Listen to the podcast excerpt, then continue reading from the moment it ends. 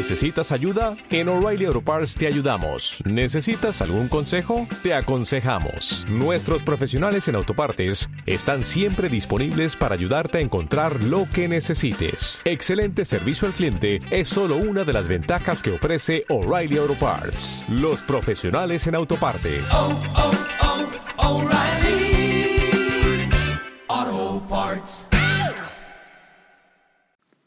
Por la señal de la Santa Cruz de nuestros enemigos, líbranos Señor Dios nuestro, en el nombre del Padre y del Hijo y del Espíritu Santo. Señor mío y Dios mío, creo firmemente que estás aquí, que me ves, que me oyes. Te adoro con profunda reverencia. Te pido perdón de mis pecados y gracia para hacer con fruto este rato de oración.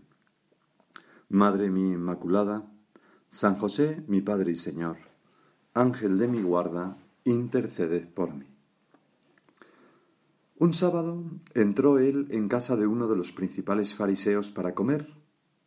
Estamos en ese banquete en el que están discurriendo los últimos evangelios de estos días, y uno de los comensales dijo a Jesús, Bienaventurado el que coma en el reino de Dios. Jesús le contestó con una parábola. Un hombre daba un gran banquete y convidó a mucha gente. Está hablando de ese comer en el reino de Dios, está hablando del cielo, de ese gran banquete con mayúscula que tendremos contigo, Señor, para siempre, ¿no? El banquete, tantas veces en la Sagrada Escritura, es la imagen pues de un, un, una enorme felicidad y una grata compañía. Es tantas veces la imagen de, de gozar de la presencia del Padre de Dios, el gran banquete, ¿no? Jesús le contestó, un hombre daba un gran banquete y convidó a mucha gente. Dios llama a todos al cielo. A la hora del banquete mandó a su criado a avisar a los convidados, venid, que ya está preparado. Como me encanta pensar, Señor, que esto es eh, una definición de la muerte. Venid, que ya está preparado el gran banquete. Así nos dices cuando, cuando nos llegue nuestro momento, así nos dirás cuando llegue nuestro momento. Y es muy bonito pensar, Señor, que tú, siempre que comparas el reino de los cielos a algo, empleas la metáfora de, de, del banquete. En algunas ocasiones el banquete de boda. Estamos llamados a ese banquete eterno. Y se nota la ilusión del anfitrión. Venid, que ya está preparado. Todo está preparado. Veréis qué bien lo vais a pasar. Y nosotros, Señor, no tenemos nada más importante que hacer que acudir a tu llamada. Estamos hechos para el cielo. Y sin embargo, dice la parábola, todos a una empezaron a excusarse. El primero le dijo, he comprado un campo y necesito ir a verlo. Dispénsame, por favor. Otro dijo, he comprado cinco yuntas de bueyes y voy a probarlas. Dispénsame, por favor. Otro dijo, me acabo de casar y por ello no puedo ir. Las excusas. Las excusas tontísimas, aunque llenas de buena educación. Dispénsame, por favor. Pero, pero en el fondo es rechazar esa ilusión y ese amor de, del anfitrión. Me acuerdo hace tiempo que, que estábamos hablando varios, varios amigos de la mejor excusa que nos habían puesto nunca, ¿no? Y, uno de nosotros comentó pues que cómo había invitado a una persona, a un, éramos chicos jóvenes en aquella época, ¿no? Y, entonces le había contestado, no es que mi abuela ha perdido la dentadura y no puedo ir. Bueno, ¿qué tiene que ver, no? Pues a veces nuestras disculpas son así, nos disculpamos de, del gran banquete del cielo con tonterías de esta vida. Como aquella niña que también en otra ocasión le pregunté, ¿pero por qué no vas a misa el domingo? Es que tengo que sacar a pasear al perro. Como si sacar al pasear al perro ocupara todo el día, ¿no? ¿Qué pasaba en realidad? Estos que decían que tengo que comprar, he comprado un campo y tengo que ir allí, he comprado unas yuntas y tengo que probarlas, o incluso me he casado, bueno, pues ya seguirás casado aunque vayas al banquete. En realidad son disculpas, Señor, porque no querían ir. Todas esas cosas son buenísimas, pero se convierten en excusas para algo que es mucho más importante, porque cuando tú llamas hay que acudir corriendo. Y, todas esas cosas, el campo, las yuntas, esas riquezas, o esas riquezas del corazón, casarse, son demasiadas cosas para hacer y gozar que nos pueden esclavizar y atraparnos en una red sutil, pero que nos impiden responder a esa llamada de Dios, que nos impedirían o nos pueden impedir ir al cielo. Normalmente son cosas que nos pueden ayudar a ir al cielo. Si somos personas de talento, y somos personas humildes, si somos personas piadosas, todas esas cosas no nos alejan de ti, Señor, nos llevan a ti precisamente. Pero estos las pusieron como disculpa. El criado volvió a contárselo a su señor. Entonces el dueño de casa, indignado, dijo a su criado, Sal a prisa a las plazas y calles de la ciudad y trate aquí a los pobres, a los lisiados, a los ciegos y a los cojos. El criado dijo, Señor, se ha hecho lo que mandaste y todavía queda sitio. Entonces el Señor dijo al criado, Sal por los caminos y senderos e insísteles hasta que entren y se llene mi casa. Y entonces, fijaros la conclusión. Y os digo que ninguno de aquellos convidados probará mi banquete. He aquí la mayor desgracia que le puede pasar a un ser humano. Que Dios le invite al cielo y él quiera ir a otro sitio, a cualquier sitio que no sea el cielo. Tú, Señor, nos invitas porque somos hijos tuyos y cómo nos quieres. Con qué ilusión nos esperas. Lo haces todo para que podamos ir. Nos das un vestido, nos mandas una carroza, eh, tenemos la iglesia, los sacramentos, los sacerdotes que nos ayudan. Y a veces nosotros no queremos ir. Este fin de semana he ido a cenar a casa de unos amigos y, bueno, en, una ocasión y a comer a casa de otros, ¿no? Y, realmente me, llama mucho la atención, ¿no? Como que qué gusto da sentirse querido por los amigos, ¿no? Uno de ellos me ponía en WhatsApp que decía, este sábado tienes cena en mi casa, no se te olvide. Como dándolo por que nos hace mucha ilusión. Y el otro me decía, tenemos cena, ¿qué día te va bien para poner la cena? Pero no me digas que no, ¿no? Y bueno, pues es, los amigos tienen esa ilusión. Y el Señor más ilusión todavía de llevarnos al cielo. Vamos a pensar un poco lo que será el cielo. Hemos hablado ayer del purgatorio. Eh, ¿Qué será el cielo? Dice San Pablo a los Corintios que ni ojo vio, ni oído yo, ni pasó a hombre por pensamiento, cuáles cosas tiene Dios preparadas para los que le aman. ¿Os imagináis lo que será llegar allí y encontrarnos con este Dios tan bueno, con nuestro Padre, fundirnos en un abrazo, contemplar la hermosura de la Santísima Trinidad, aquel amor del Espíritu Santo que se vuelca en nuestros corazones, que sacia sin saciar, abrazar a nuestro Señor Jesucristo, besar sus llagas, para siempre estar en su compañía. Nosotros estamos hechos para el cielo. Todo lo demás, absolutamente todo lo demás, palidece en comparación con Él. Hay una anécdota que, que, siempre me ha resultado muy entrañable. Ocurrió en la primavera de 1956. En Italia se había puesto de moda la canción Arrivederci Roma y un chico, un joven abogado vasco, Juan Carlos Beascochea, que, que estaba haciendo la tesis de Derecho Canónico en Roma, en el Colegio Romano, en donde vivía también San José María, y se había aprendido esa canción y se la cantó a, San José María Escriba porque le gustaba mucho la música y las canciones populares. Le dijo, padre, sé una canción muy nueva y muy bonita que a lo mejor le gusta, ¿se la canto? Ah, pues sí, cántanosla y así disfrutamos todos. Y entonces, sin acompañamiento de guitarras, con una voz bien templada, Juan Carlos se arranca pelo y le canta, ¿no? Y una de las estrofas dice, no voy a cantar porque yo canto fatal, pero dice, si ritrova pranzo a squacciarelli, fettuccini e vino dei castelli, come al tempi belli de che Pinelli immortaló, arrivederci, Roma, que significa, se vuelve a encontrar uno en Squarciarelli, que es como un restaurante típico, ¿no? Tomando fettuccini y vino de los Castelli como en los bellos tiempos en que Pinelli inmortalizó hasta la vista Roma, así dice la canción. Y sigo leyendo, ¿no? En el, Espiral Urbana, es el libro quien la cuenta, esta anécdota. Escribá la ha escuchado la canción sonriendo y llevando el ritmo levemente con la punta de los pies. Al terminar da unas palmaditas de aplauso y dirigiéndose al cantor le dice, Hijo mío, antes de marcharte de Roma, porque estaba allí de paso estudiando para ordenarse, recuérdame que te lleve un día a Squarciarelli, para que veas ¿Cómo embellecen las cosas estos italianos? Vea Escochea se lo recuerda al padre en un par de ocasiones, a bote pronto. Escriba le responde, hoy no puedo, Juan Carlos, pero te aseguro que iremos, te lo he prometido. Un día, saliendo del cuarto de estar, de, donde, de, la casa donde vivían, mm, Juan Carlos Beascochea vuelve a hacer la propuesta y San José María le responde, hoy, por mi parte, es posible. ¿Tú qué tienes que hacer esta tarde? Yo nada, nada en especial, padre. Pues entonces a las cinco, estate aquí y nos vamos.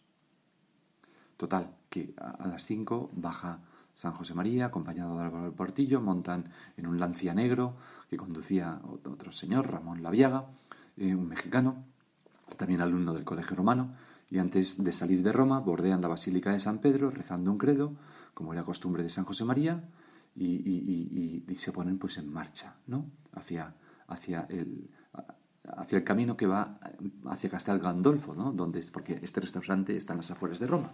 Atraviesan los antiguos castelli romani de Grota Ferrata, Rocca di Papara, Frascati, etc. Y al final eh, San José María va en el asiento de atrás, toca el hombro a Ramón Laviaga, que es el que conduce, le indica que aminore la marcha porque ya están llegando y cuando el coche se detiene, el padre señala una especie de chiringuito pobretón y medio ruinoso, o sea, un barucho ínfimo, que tiene en la entrada un cobertizo con techumbre de paja a modo de porche y le dice a Juan Carlos Beascochea, ahí tienes el famoso Squarciarelli. Claro, al joven Beascochea se le dibuja la decepción en el rostro. Yo, la verdad, me lo imaginaba muy diferente. Y entonces contesta San José María, Hijo mío, esto mismo ocurre con muchas cosas en la vida. Les metemos poesía, las idealizamos y llegamos a creernos que son el colmo de la felicidad y de la belleza. Pero luego, cuando las vemos de frente, tal como son, se nos cae el alma a los pies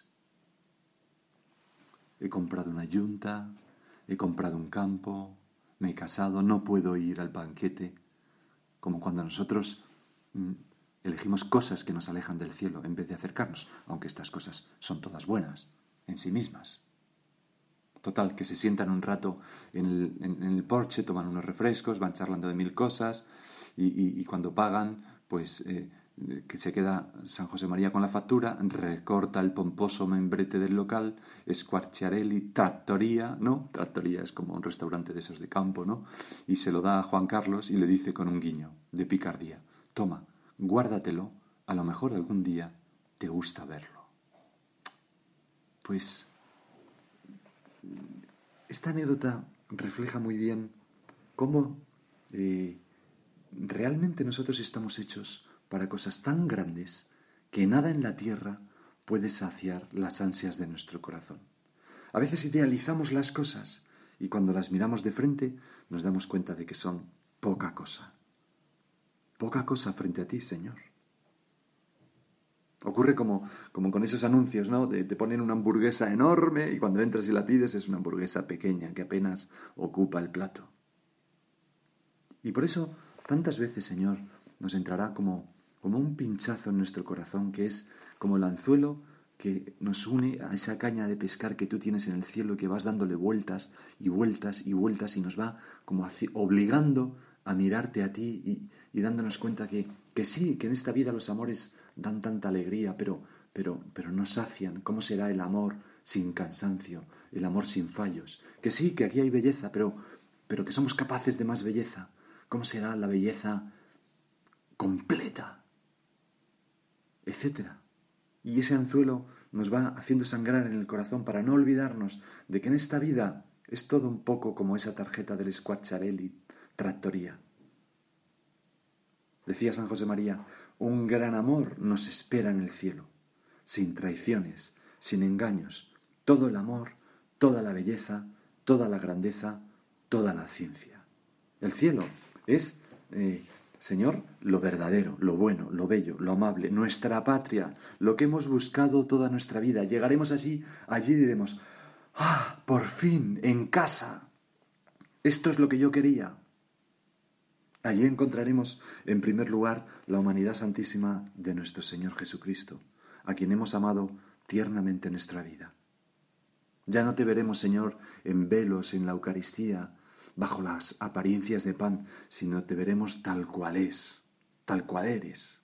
Veremos a, a, nuestra Madre, la Santísima Virgen, nos fascinará su belleza que admiraremos por toda la eternidad. Veremos a San José, a nuestros santos preferidos, a nuestro ángel de la guarda, a los seres queridos que ya están allí, y será como, como la gran película para siempre, ¿no? A veces en esta vida tenemos un chispazo de qué será el cielo. Alguien nos ama profundamente y sentimos que recibimos un don inmerecido. O tenemos una gran satisfacción del tipo que sea. O escuchamos una canción de, de U2 o una sinfonía de Mahler. O un amanecer sobre los Pirineos que nos deja estasiados. O tenemos la suerte de experimentar unas amistades verdaderas y profundas. Gracias Dios mío, porque es de los mayores placeres de la vida, ¿no? ¿Cuántas gracias tenemos que dar a Dios por los amigos cuando tenemos buenos amigos? Bueno, pues todo eso, todas esas cosas son chispazos de lo que será el cielo. Decía una poeta de la generación del 27, Ernestina de Champurcín, Hoy soñé con tu presencia.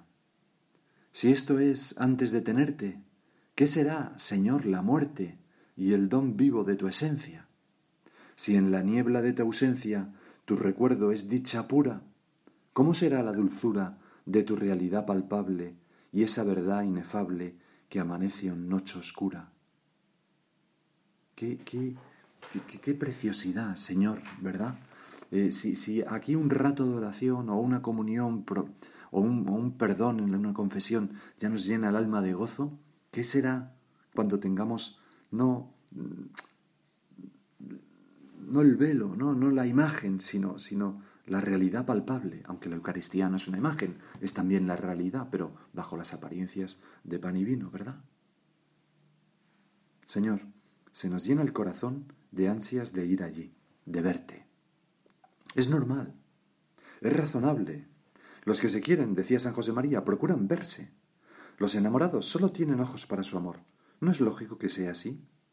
El corazón humano siente esos imperativos. Mentiría si negase que me mueve tanto el afán de contemplar la faz de Jesucristo. Buscaré, Señor, tu rostro, dice el Salmo 26. Me ilusiona cerrar los ojos y pensar que llegará el momento, cuando Dios quiera, en que podré verle no como en un espejo y bajo imágenes oscuras, sino cara a cara, como dice San Pablo a los Corintios. Sí, hijos, mi corazón está sediento de Dios, del Dios vivo, cuando vendré y veré la faz de Dios. Y tantas veces, Señor, nuestra oración discurre así, esforzadamente, imaginándonos el cielo, tu abrazo, la mirada de amor de nuestro Señor Jesucristo, la ternura de la Virgen, y con la esperanza, paladeando esas cosas a la vez que decimos, ¿cuándo vendré y veré la faz de Dios? Mi corazón está sediento de Dios, de ti, Señor. Es una buena cosa cultivar la esperanza del cielo. Darnos cuenta de que nosotros no, no, morimos, cambiamos de casa y nada más. Y tenemos esa esperanza, nuestra, la muerte para nosotros debería ser decir, hasta luego, hasta luego. Y este pensamiento de que nos espera todo el amor de Dios es un pensamiento que mueve mucho a la entrega, a la fidelidad, al amor a Dios, al amor a los demás, a la generosidad, a no dejarse engañar por los espeñuelos de aquí, espejuelos, mejor dicho, ¿no? De aquí abajo. A pensar, Señor, ¿qué me irás a dar cuando me pides esto que me cuenta tanto, que me cuesta tanto? ¿Qué, cómo va a ser el cielo para que me compense este sacrificio que me estás pidiendo? Porque vale la pena. Cada uno tiene su historia personal de amor, de entrega, de dudas, de incertidumbres, de ansiedades. Pues en esos momentos acude a la esperanza del cielo. Piensa en ese amor que se derramará en tus corazones, en tu corazón. Y piensa en eso que hemos leído en el Evangelio de hoy, lo que un comensal dijo a nuestro Señor, bienaventurado el que coma en el reino de Dios, bienaventurados tú y yo, si pase lo que pase en nuestra vida, da igual, al final comemos en el reino de Dios, en el banquete de la gloria eterna. Vamos a pedírselo a la Virgen. Ay, unas- una estrofilla muy sencilla que dice, Virgen Santa del Carmelo, por tu escapulario santo, protégeme bajo tu manto, llévame contigo al cielo. Así se lo pedimos en nuestra oración. Y ahora sigue tú por tu cuenta. You've worked hard for what you have your money, your assets, your 401k, and home. Isn't it all worth protecting? Nearly one in four consumers have been a victim of identity theft. Lifelock Ultimate Plus helps protect your finances with up to $3 million in reimbursement. LifeLock alerts you to identity threats you might miss. And if your identity is stolen, your dedicated US-based restoration specialist will work to fix it. Let LifeLock help protect what you've worked so hard for. Save 25% off your first year on LifeLock Ultimate Plus at LifeLock.com slash aware. Terms apply.